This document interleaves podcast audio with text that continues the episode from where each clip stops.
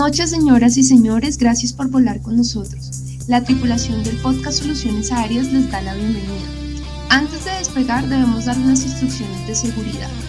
Para evitar interferencias, los dispositivos móviles deben estar conectados a una fuente de sonido, ya sean audífonos o parlantes que aseguren la mejor calidad de audio para la reproducción del podcast. Por favor, mantenga su cinturón abrochado hasta la finalización del mismo. Muchas gracias por su atención y feliz vuelo.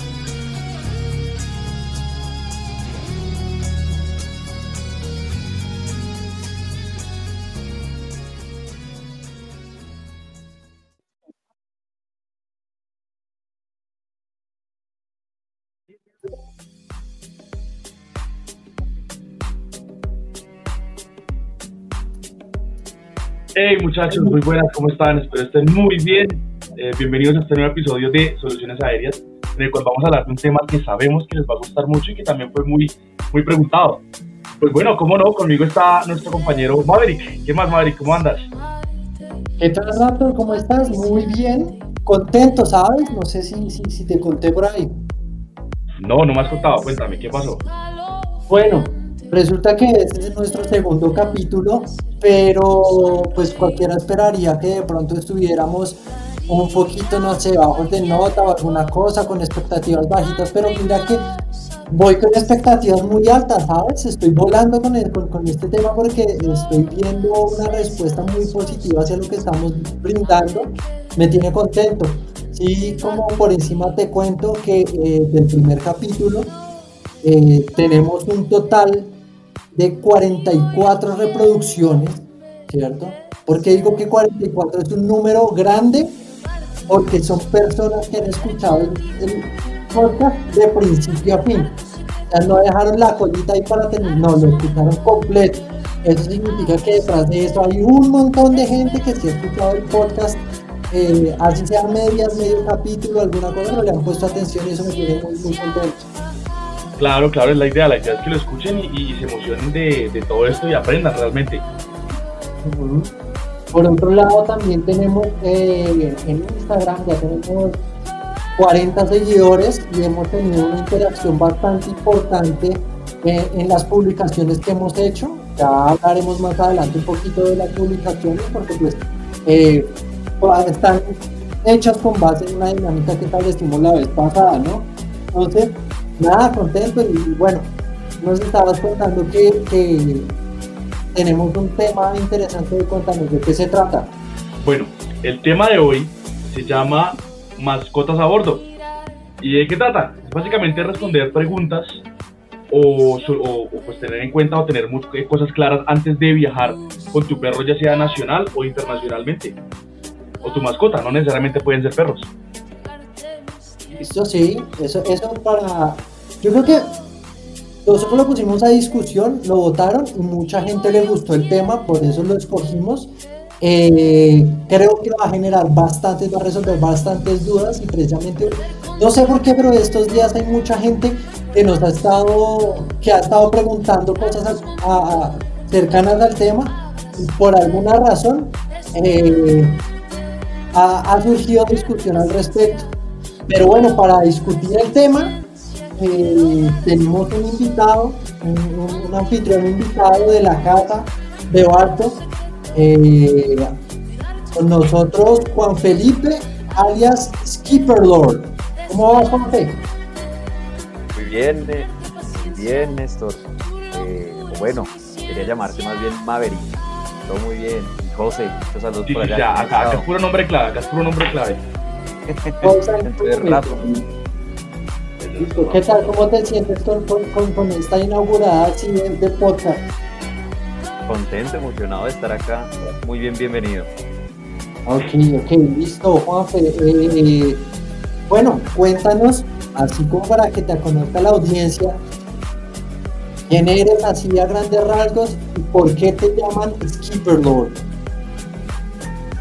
Bueno, eh, mi nombre como bien sabes, Skipper Lord, mi apodo, nombre es Juan Felipe, soy piloto de avión recién graduado, instructor de drones certificado, cursos de aerofotogrametría, fotografía, he dado clases de CRM, SMS, he tomado cursos de lo que se conoce como transporte aeromedicalizado. Y bueno, así ha continuado mi carrera como estudiante. Ok, Juanfe, bien. Entonces, así como a grandes rasgos, ¿cómo que te imaginas de qué vamos a hablar? Bueno, tú lo mencionabas, ¿no? Mencionabas que íbamos a hablar sobre las mascotas en los aviones. Entonces, seguramente vamos a ver las implicaciones de cómo ha ido evolucionando la forma de transportar las mascotas, tal vez el impacto médico que tienen las mascotas al ser transportadas y también obviamente temas legales, ¿no? Ok, ok, sí, más o menos por ese lado vamos. Eh, bueno, José, entonces, yo creo que antes de hablar como tal de las mascotas a bordo, estamos hablando acá en Colombia, ¿cierto?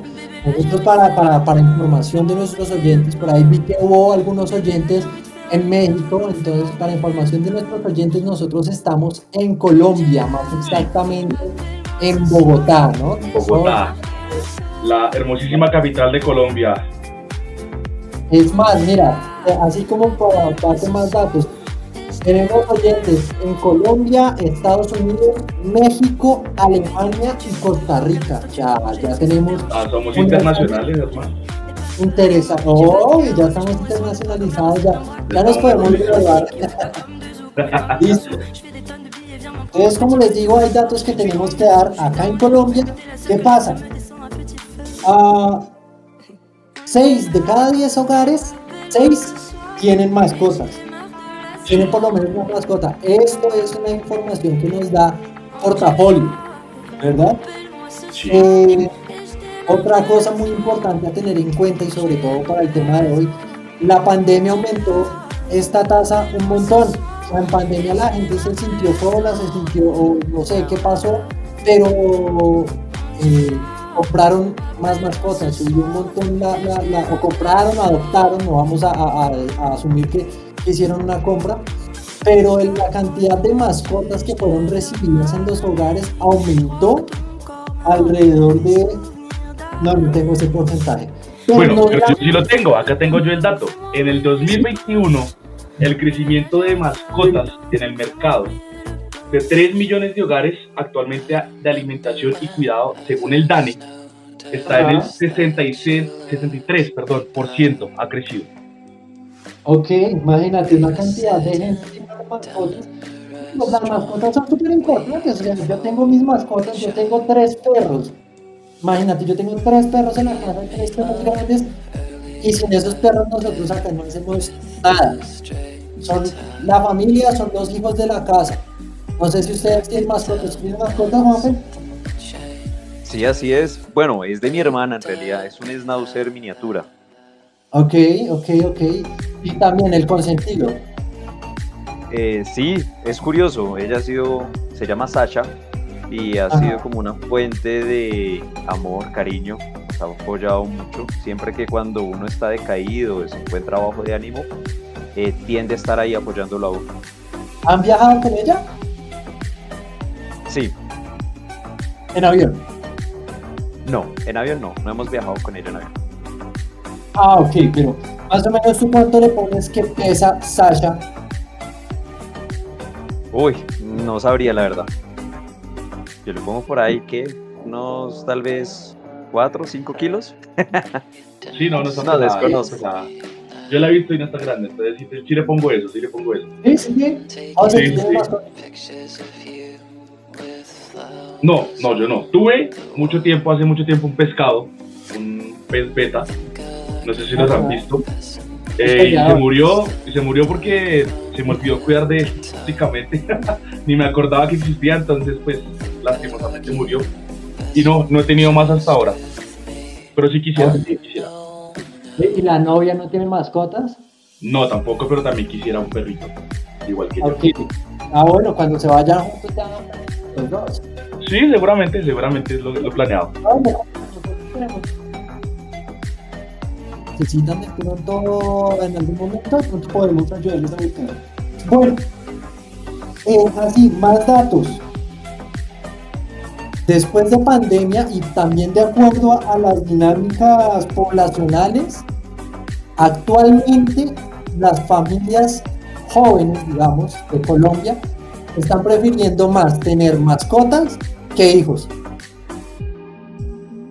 Con decirte que, que eh, no más para 2022 está proyectado que el comercio de alimento para mascotas sea mayor que el de, que el, que el de la compra de alimentos para bebés. La comida para bebés, sí, totalmente. Sí, además ahorita estamos dándonos cuenta que, que las personas están prefiriendo tener perros que hijos. Ajá. Entonces estamos hablando de que hay una cantidad de mascotas que son supremamente importantes para el hogar. Eh, y así como por datos estadísticos se habla de que 40% de las familias colombianas tienen perro, más o menos el 15% tiene gato y más o menos un 5% tienen otro tipo de mascotas, ya sean aves, mini pigs, conejos, ah, porque durante la pandemia pues estaba comentando creo que lo comenté, ¿no? Que empezaron a, a- a adoptar muchos mini pigs, se pusieron de moda los conejos, entonces uno, uno ve gente sacando sus conejos a pasear a los parques. A, veces, yo- a mí me daría miedo porque a veces los perros son muy curiosos y los conejos están bien gordos, no sé que corran. Pero bueno, Bueno, seguramente será como los gatos, los sacarán con correa. Pues yo no, yo, yo, yo incluso he visto gente que tiene hasta tortugas y las saca a pasear. En- Yo he visto en- hamsters. ¿Sí? He visto hamsters que los sacan a pasear con una pita de nylon. Sí, no, yo los conejos yo los he visto que los tienen sueltos, pero, pero no corren ni nada porque están re gordos. O sea, no es como los, el conejo de finca, no sé si ustedes han ido alguna vez a una finca con conejos, que esos arrancan a correr y eso no los alcanza, pero nadie. Sí, eso no lo alcanza, pero nadie sí. Así Chiquitos y como, saltarines. Sí, como el último dato que nosotros tenemos así, o bueno, que yo tengo aquí a la mano, eh, al menos hay 5 millones de, de- de mascotas en Colombia, ¿cierto? En hogares, 5 millones. ¿Saben la cantidad de animales que son esos? 5 millones de mascotas. Y eso sin contar, porque hay una estadística también, no más en Bogotá, por lo menos hay un millón de perros, solamente hablando de perros, sin hogar, que están viviendo en las calles. Entonces ya hay una cantidad de animales que se vuelven importantes y que hay que incluso socializarlos, ¿no? Pero bueno, así como eh, ya entrando en materia, ¿qué es lo que nos interesa a nosotros? Pues saber cómo voy a hacer si yo quiero viajar con mi mascota, ¿verdad? Sí, es la idea. Hay una pregunta básica que yo quisiera plantear, ¿cierto? Es, ¿se puede llevar mascotas en cabina? O sea, cuando uno viaja, eh, entiéndase la cabina, porque creo, me parece que las personas que de pronto no están involucradas en el medio aeronáutico entienden la cabina como el habitáculo donde están los pilotos. No, la cabina es en el espacio donde uno como pasajero viaja. ¿Se pueden llevar esos animales en cabina? Bueno, Néstor, pues para responder esa, esa pregunta, esa pregunta, según el RAC, los que saben que es el RAC, es el Reglamento Aeronáutico Colombiano, que básicamente, no voy a entrar mucho en tema en eso, pero básicamente explica todo el tema de las reglas aeronáuticas de Colombia, y una de ellas es perros en cabina. Se pueden llevar siempre y cuando se cumplan unas, unos requisitos que ya les voy a decir. Entonces, el primer requisito es que primero deben presentar un carnet o certificado de vacunación firmado por un veterinario y los animales no deben ser menores a 8 semanas de edad. Ese sería el primer requisito. Dos, el pasajero está en la obligación de informar a la aerolínea con 48 horas antes del vuelo, o sea, dos días antes, Sí. eh, con el fin de prever la disponibilidad de cupo, porque acuérdense que es otro asiento más que pues va a ocupar. Depende, Eh, ¿cómo? Sí, depende porque es que lo que pasa es que también depende de la disposición de la aerolínea. Hay una parte muy específica que habla así exactamente del rack. Están, de, de manera estándar se permiten todos los perros y, o bueno, en general animales que pesen menos de 10 kilos y de todas formas cada aerolínea puede poner sus condiciones, ¿cierto? Eh, no, si, no, mal no recuerdo, hay una aerolínea que permite solamente hasta 7 kilos con todo y el guacal o el maletín donde se puede aportar el, el, el, el, el animal, ¿cierto? Entonces hablamos de que llevar gatos es supremamente sencillo, llevar eh, perros pequeños se puede, ¿cierto? Igual se tiene que avisar a la aerolínea, se les va a decir, mire, va a llevar a mi perro, va en estas, estas condiciones, va en este guacal o va en este eh, equipo, ¿verdad? Sí. hay, que, hay, que, hay que tener presente también dentro de, de, de, eso, eh, esas condiciones que se tiene que diferenciar absolutamente todo. ¿Pues que nos ibas diciendo, José? Qué pena. No, pues básicamente eso, y ahí, ahí de pronto pues tener el, el, tema del peso, que son 10 kilogramos. Y animales de peso, que, perdón, animales que pesen más de esos 10 kilogramos, tienen que ser transportados en carga, en bodega de carga, no pueden ir en cabina.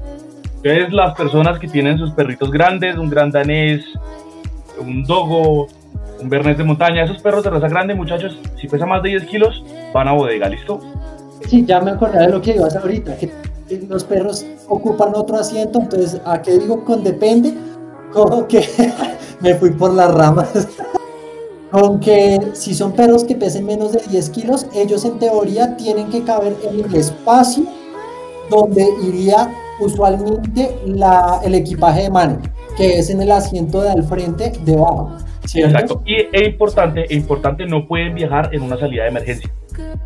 Exacto, no pueden obstruir el, paso, ya sea que vayan en un guacal o en un maletín, no pueden viajar en salida de emergencia, entonces por eso tienen que preguntar a las aerolíneas, en caso de que eventualmente ellos tengan que decir, eh, tenemos que reprogramar si hay cupo, no hay cupo, el espacio nos da, no nos da, o qué sí, qué, qué condiciones, porque también puede, podría ser, a ti te asignaron un espacio, Juanfe, por ejemplo, tú vas con, ¿cómo es que se llama la perrita?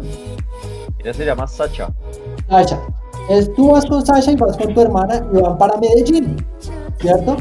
Perfecto se montaron, ella pesa 4 kilos, más el maletín donde vaya, el maletín tiene que tener sus debidos agujeros pues, para que respire y demás.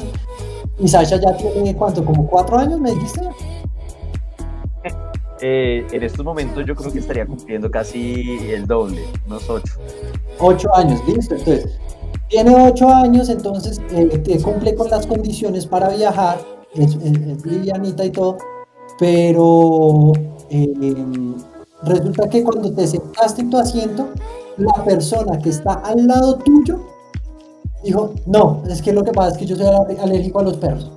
Entonces, esa es otra condición que impone la aeronáutica civil en el, en el, RAC. No sé si lo viste por ahí, José. No, no, no, desconozco eso, no lo alcanzo a ver. Espérate te, ahí en el RAC 3, ¿cierto? Entonces, si, quiere, si quiere, cualquiera que quiera buscar la normatividad, entre a Google de una vez. RAC 3, así, RAC 3, y se van inmediatamente a la página 117. En la página 117 de una vez dice transporte de animales o mascotas. Entonces hay una parte, busco. Bueno, mientras Néstor busca un dato importante, digamos, cuando los perros son de servicio, ya sea para personas que, pues, sea de lazarillo, que brinden soporte a personas, eh, ya sea pues invidentes o con limitación visual. ¿Qué pasa? Pueden viajar en cabina, pero siempre y cuando no representen un riesgo o molestia para el viaje. No ponen, creo y supongo que de pronto no ponen restricción de peso por eso, por el tema de que son perros de, servicio. Es que, bien, a ver, con respecto a eso, hay que definir quién, qué significa un perro de servicio, qué es un perro lazarillo y qué es un perro de apoyo emocional. Sí. Espérame, yo busco acá. Bueno, acá dice, no se podrá transportar en un mismo vuelo y o aeronave más de cuatro contenedores con animales en la cabina de pasajeros cuando ésta tenga una capacidad igual o inferior a 100 sillas ni más de 6 cuando tenga una capacidad superior a la indicada. Entonces, en todo caso, siempre hay que consultar muy bien con la aerolínea, porque no es lo mismo que tú viajes de aquí a Bucaramanga que tú viajas de aquí a España, por poner un ejemplo. ¿cierto? Los aviones son totalmente diferentes, por lo general a España estamos hablando que eh, por lo menos eh, casi todas las aerolíneas colombianas están hablando de un Airbus 330 y eso estamos hablando de que cuántos asientos más o menos en promedio tiene un 330. Uy, esos, esos, esos, esos Airbus son súper gigantes. Ya, ya, te digo más o menos cuánto es. Claro, porque nosotros aquí... Dime. Dicen que una 330-200, o sea, si no estoy mal, creo que el más pequeño de la, de la gama de 330, está, hay espacio para 268 pasajeros. 268 pasajeros, entonces, en ese caso del 330 no podría haber más de 6 eh, animales en cabina, ¿cierto? Eh, ¿Qué pasa? Bueno, hay varias preguntas que tenemos que responder ahí. ¿cierto? Entonces, oh, bueno, acá un pasajero solo podrá llevar un contenedor con un animal en un mismo vuelo, ¿cierto? Eso que implica que eh, si yo, digamos, en el caso de los animales que están dentro de la norma sin necesidad de, digamos, casos excepcionales, ya sea perros de servicio y demás, solamente puedo llevar una mascota, ¿cierto? Sí. En ese, sentido, toca tenerlo muy claro. Eh, hay ciertas condiciones también para mascotas exóticas, ¿verdad? Eh, en, general, en general no está permitido llevar, no sé, el que tenga el, el, lorito que salió en la película de esta de Río, el lorito azul, de hecho, Néstor, es, de hecho, Néstor es, muy curioso que lo digas porque hay gente en una aerolínea que ha tratado de viajar con pavos, zarigüeyas, arañas y serpientes en un avión.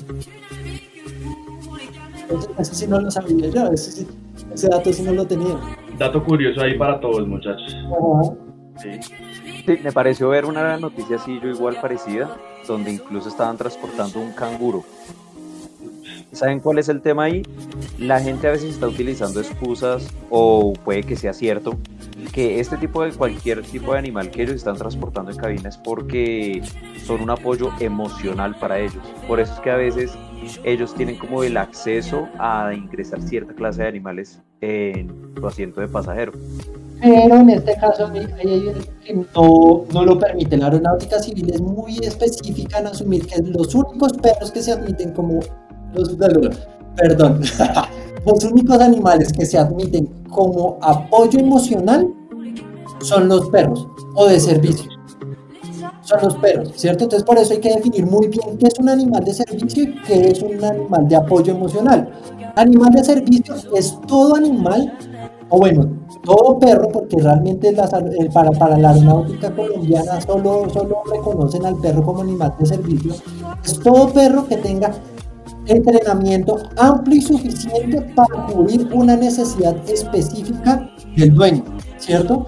Entonces, si el dueño es invidente, el perro tiene que tener un entrenamiento básico en el cual eh, este tenga, conozca ciertas normas de convivencia, digamos, ¿cierto?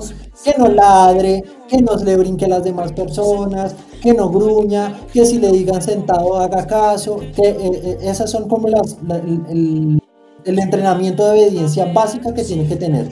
Es importante, es importante que vean esto meto la cuchara ahí. Esos perros cuando están en servicio es como si estuvieran trabajando, no se les puede molestar. O sea, no se le puede llegar como, ay, tan lindo el perrito. Eh, no, ellos están cumpliendo una labor específica y digamos que los perros tienen la capacidad de ser incluso más profesionales que nosotros porque ellos se enfocan en lo que están haciendo y eso es a lo que se dedican. Eso es, algo que, tienen los perros que, es de admirar, ¿no? Entonces, con respecto a eso, el, el entrenamiento básico y después venimos a hablar del entrenamiento específico de la mascota. Entonces, hay perros que están entrenados para detectar el momento en que una persona que sufre de problemas cardíacos está a punto de sufrir un ataque, ¿cierto? Entonces, este es un perro de servicio y está entrenado específicamente para eso, ¿verdad? Tiene que tener obviamente detrás de eso todo su reconocimiento. Hay perros que están entrenados, por ejemplo, para guiar invidentes, ¿cierto? A incluso personas que no oyen. Eh, pero para que sea declarado un perro de servicio, tiene que tener un entrenamiento específico. Ahora lo que comentabas, Juanfe, de que es que lo que pasa es que yo tengo mi, mi canguro de apoyo emocional no se reconoce, para la aeronáutica colombiana no se reconoce ni el canguro, ni el gato, ni la oveja, ni la culebra como un animal de apoyo emocional, ¿cierto? ¿Qué requerimiento? Entonces, ¿qué es una mascota de apoyo emocional? Para la aeronáutica civil tiene que ser un perro, ¿cierto? No necesita tener entrenamiento, eso sí, tiene que ser un, animal que, digamos, que respete ciertas normas básicas de convivencia. Entonces, que si yo lo monto en el avión, pues no me va a generar inconvenientes con los pasajeros de al lado, ¿cierto? Estos, claro, como estos animales son más grandes y no tienen restricción de tamaño, muy seguramente haya a estos sí haya que comprarles un asiento adicional, ¿cierto? Porque pues ellos tienen que ir en todo momento en el suelo y pues en el espacio de una maleta de 10 kilos no caben, entonces les tocaría extenderse cuán largo sean durante el, periodo de vuelo. Eso también puede ser restrictivo de cada aerolínea.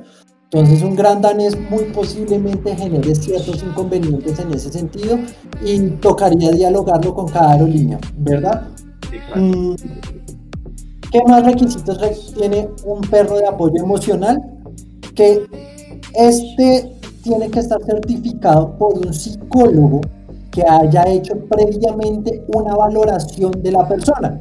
Pero aquí hay algo muy interesante, porque es que las personas dicen, no, es que para apoyo emocional solamente si estoy deprimido o solamente si sufro de ansiedad o solamente, no necesariamente.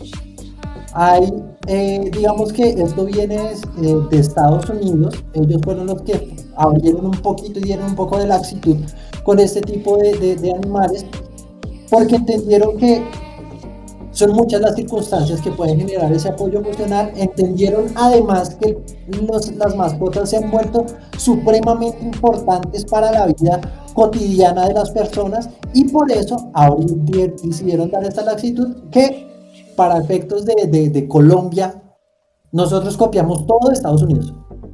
O sea, eh, hay una palabra que yo quiero que grabemos inmediatamente que se llama seguridad operacional. Todo en la aeronáutica es seguridad operacional. ¿Por qué? Yo el ejemplo que yo siempre pongo. Si yo voy en un carro y pasa algo, ¿qué hago? Una idea. ¿Qué? Pues yo paro el carro y ya solucioné el problema y puedo hasta dejar el carro botado y no pasó nada. ¿Cierto? Sí. Pero si yo voy en un avión y tengo un inconveniente técnico, tengo un inconveniente con pasajeros, tengo algún eh, tema grave, no sé, de los motores del avión, no hay forma de que yo diga, pues paro, resuelvo, me desbarro y arranco. Entonces, absolutamente toda la aeronáutica se basa en la seguridad operacional, en que todo tiene que ir perfecto, ¿cierto? En que todo siempre tiene que estar pensado, previsto, calculado. Pueden llegar a suceder cosas que se salen de las manos y por eso pues todavía vemos que existen accidentes, pero la aeronáutica durante toda su historia se ha enfocado en encontrar la manera de mitigar lo más posible todos esos riesgos. Y por lo general los, los, accidentes somos las personas, realmente los errores son humanos más que, más que eh, de las máquinas. Entonces, volviendo, eh, volviendo a las mascotas, si nosotros tenemos ah, un caso en el que esto va a generar un riesgo operacional, entonces esto nos va a generar una restricción, ¿verdad? Es dentro de los argumentos que tenemos que tener para visualizar qué es un perro de apoyo emocional, un perro de pollo, un, perro, digo perro por lo que les decía antes, solo se admiten los perros como animal de apoyo emocional. Em, un perro de apoyo emocional puede servir para apoyar a una persona en caso de un ataque de depresión. Un perro de apoyo emocional puede servir en caso de que un ataque de ansiedad, pero también existen casos de que hay personas que tienen miedo a volar y el perro puede funcionar específicamente para ayudarle a esa persona a superar esa condición cuando inicia el vuelo, ¿cierto?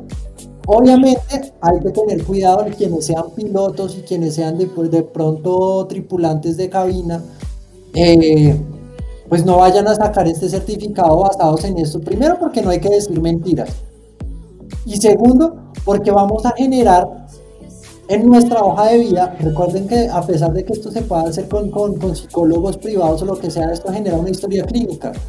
Y si ustedes ante esta historia clínica son pilotos y ponen que le tienen miedo a volar, pues ahí sí, como dicen por ahí, están MFT. Sí.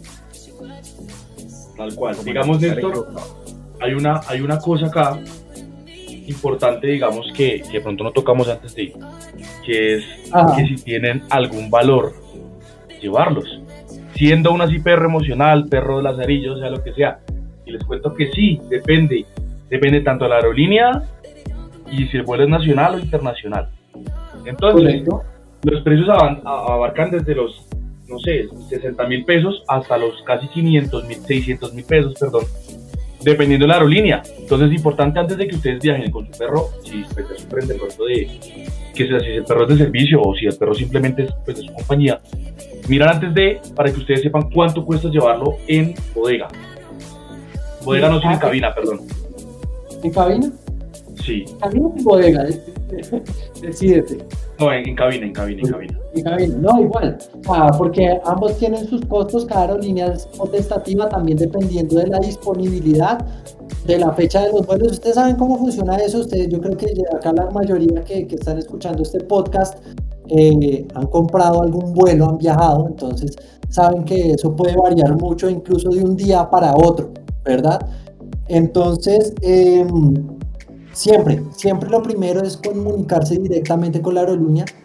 Ahora, independientemente de que sea perro de servicio, perro de apoyo emocional, perro que esté, que esté dentro de la norma de los 10 kilos o cualquier mascota, siempre, siempre, siempre toca llevar el cuadro de vacunación, el esquema de vacunación completo. Completo, sí, exacto. Esté firmado por una persona que esté avalada por el, por el, círculo veterinario, ¿cierto? No es como, eh, no sé, no estoy seguro, pero me parece que la vacuna de la jornada de vacunación no funciona. Sí, Porque la práctica dice que Hola, forma de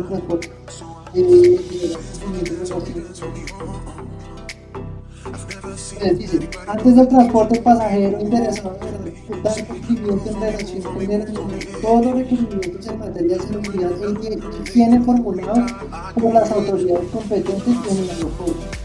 ¿Cierto? Entonces, eh, para los vuelos nacionales se especifica que se necesita carnet o certificado de vacunación suscrito por un veterinario con indicación de su número de matrícula profesional, ¿cierto? Lo que llamarían licencia profesional.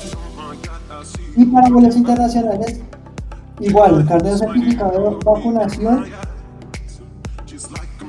expedido y firmado por un veterinario igual con su matrícula e inscripción del animal por parte de la autoridad competente en el aeropuerto de origen. También otra cosa muy importante que hay que tener en cuenta, entonces ya que hablamos de vuelos internacionales, consulten antes de viajar porque el mismo certificado que de pronto ustedes sacaron para viajar de aquí a Medellín puede que no les funcione para viajar de aquí a Estados Unidos o para viajar de aquí a Ecuador o puede que sí les funcione, pero bajo ciertos requisitos que están solicitando ellos allá también. Por ejemplo, para viajar a Estados Unidos se requiere que se haga una inscripción, una solicitud ante el CDC, que no sé muy bien qué es el CDC, pero esas son las siglas que nos indican nosotros. Em, tenemos conocimiento de esto, está autorizado y además ellos tienen sus propios requisitos para dar esta autorización si no ustedes iban ante la aerolínea van para viajar, a viajar para Estados Unidos, les van a decir, eh, le agradecemos mucho la compra de su pasaje, pero no pueden viajar o tiene que dejar su perrito porque no puede viajar. ¿Cierto? Eh, digamos, ahorita en términos generales, eh, lo que es viajes a México, Brasil y creo que Perú, déjenme reviso bien, eh, no tienen ningún inconveniente. Pero de ahí en adelante, para cualquier país que vayan a viajar, es necesario eh, que averigüen antes la, la reglamentación para Europa hay una reglamentación específica, para Estados Unidos hay una reglamentación específica. Entonces, hombre, hasta ahora, ¿cómo vas con tu vuelo de, con, Sasha para, para Medellín? ¿Cómo lo ves? Eh, sencillo, no veo tanto inconveniente. Pues siempre van a haber, tal vez, eh, problemas tal vez de mareos, porque el animalito puede que no esté acostumbrado a los cambios de presión que va a tener en la cabina pero seguramente sea algo pasajero. Si la reglamentación me lo permite, pues llevarlo también por Guacal o por bodega, pues no sería problema. Oh, oh, ¿qué pasó acá? ¿Ustedes me están escuchando aquí? Pues me en un momento. Sí, ya estamos escuchándolo. Por ti, claro. Ah, listo. Entonces, igual también hay algunas aerolíneas que también tienen reglamentación en cuanto a la raza del perro ¿cierto? Y eh, bueno. Y el tamaño del guacal, ¿no? Tiene que cumplir con unas dimensiones específicas. Exacto.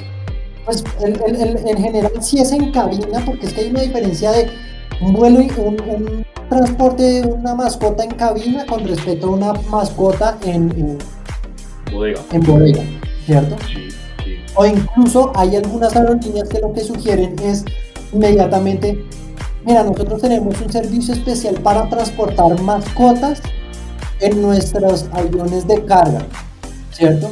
Y entonces ahí viene una pregunta que yo creo que nos hemos hecho todos, sobre todo después del caso de Homero, no sé si ustedes recuerdan el caso del Pitbull, o bueno, era una raza parecida, un perrito que se llama Homero, que venía, si no estoy mal, desde Yopal para Bogotá, lo trajeron en bodega y cuando lo entregaron, pues el perrito estaba tieso el, animalito y, y, pues muy triste obviamente, eso le dio mucha fuerza porque, porque eh, es una mascota que le garantizaron en algún momento a la persona que iba a llegar bien.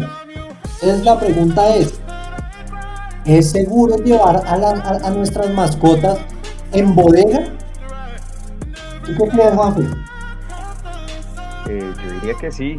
El problema es cuando el personal no sigue los procedimientos adecuados para transportar de forma segura al, animal. Seguramente hubo una falencia, sí, seguramente no, con, no me, acuerdo haber escuchado sobre ese caso, eh, pero desconozco el motivo por el cual el animal eh, falleció. Si fue porque digamos, hubo tal vez alguna entrada de aire o entonces eh, no estaba presurizada esa parte de la cabina. O... Exacto. Pues básicamente por eso que murió. Hay una, hay una grave enfermedad o, una, o algo que pueden sufrir también los pilotos humanos y, los perritos que se llama la hipoxia. Los humanos porque no creo sí, que haya pilotos. Sí, lo, pensé, lo pensé. perdón muchachos, perdón. Eh, los pilotos o pasajeros y los perritos que se llama la hipoxia, que es básicamente falta de oxígeno. Entonces, pues ese perrito lastimosamente pues falleció debido a eso, a que básicamente pues no le llegaba oxígeno, no pudo respirar y pues ah, se ahogó lamentablemente. Entonces, eh, Sí, es muy triste. La idea es que no les pase eso a ustedes, muchachos. Nunca hay que sepan bien cómo llevarlo. Claro, de ahí en adelante. Qué pena en esta no, bueno, igual que... Adelante, sigue, sigue tú, sigue tú. Vale, voy. Entonces, la, la idea, pues, lo que sucedió después de eso es que, claro que todos estos casos de personas queriendo viajar con sus mascotas en bodega aumentaron, ¿cierto? A partir de eso, más o menos la regulación, a partir de, no recuerdo, eh, que tienes, ¿tienes más o menos la fecha en que sucedió esto por ahí a la mano? Ah, eso fue aproximadamente en el 2021, exactamente el 13 de enero. 13 de enero, bien, porque la, la aeronáutica colombiana también había dado más laxitud con estas cosas, más o menos a partir del 2017, ¿verdad? Pero a partir de esto también generaron más exigencia a las aerolíneas. Em, por lo cual pues empezaron a darse más casos de que yo quiero viajar con mi mascota en cabina y demás, ¿verdad? Entonces, el tema es si es seguro o no es seguro llevar a la mascota en bodega. Yo creo que la respuesta también es un sí con una con un, con, un asterisco de, bajo ciertas condiciones, ¿no? Con una ¿cómo es que se llama eso? Se me olvidó la palabra. Eh, con observaciones, digamos, ¿cierto?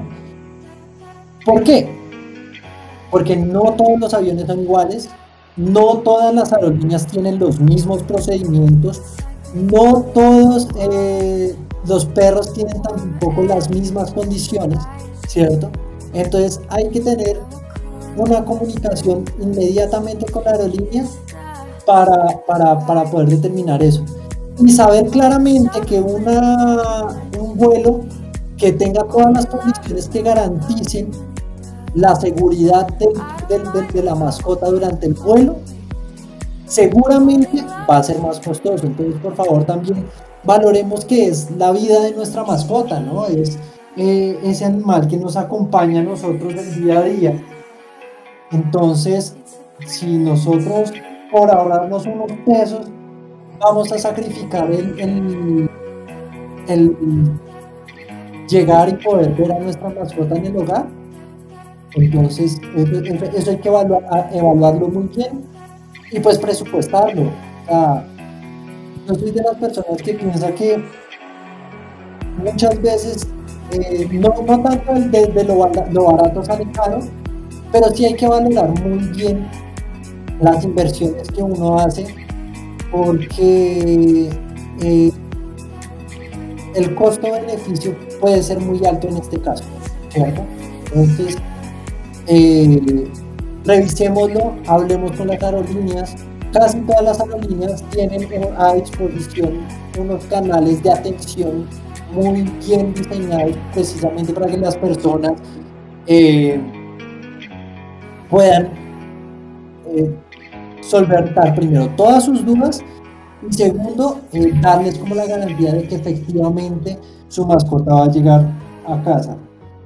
Yo por mi parte, eh, em, sí pensaría que eh, eh, es seguro, pero hay que revisar varios aspectos. Dentro de la misma normativa se explica y dentro hay algunas aerolíneas que tienen aviones 747, perdón, y Airbus 330 que dicen, en esto prácticamente que no hay, no hay problema, ¿cierto?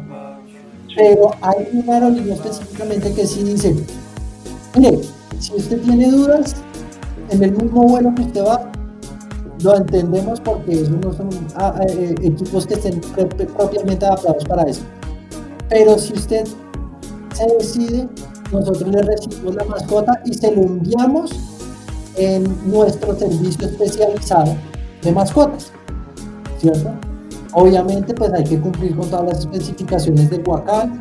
Obviamente también hay que tener en cuenta que independientemente de que, de que vaya a ser solamente por un, por, un vuelo, hay que acostumbrar a la persona a estar en el Huacal, a la persona, a la mascota, perdón, a estar en el Huacal porque seguramente sí puede llegar a ser un poco traumático eh, para una mascota pasarse dos, tres o a veces hasta seis horas en un huacal sola, ¿verdad? Sí.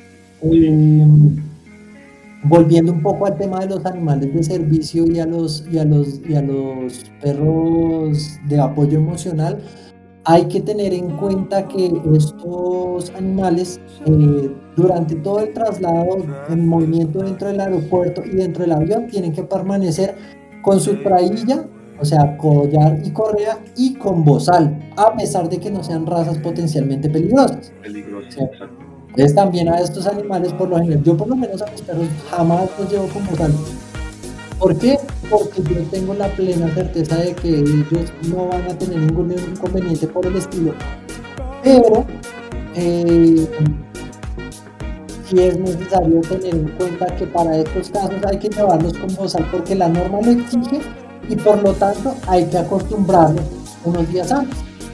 Que yo le pongo a, a, la mía, a Pepper, a la mona, yo le pongo un bozal y se desespera y se vuelve loca y empieza a brincar y, se lo quita de cualquier manera si, si no le pongo atención. O se deprime, se pone muy triste, entonces hay que acostumbrarlos, ¿verdad? Sí, señor.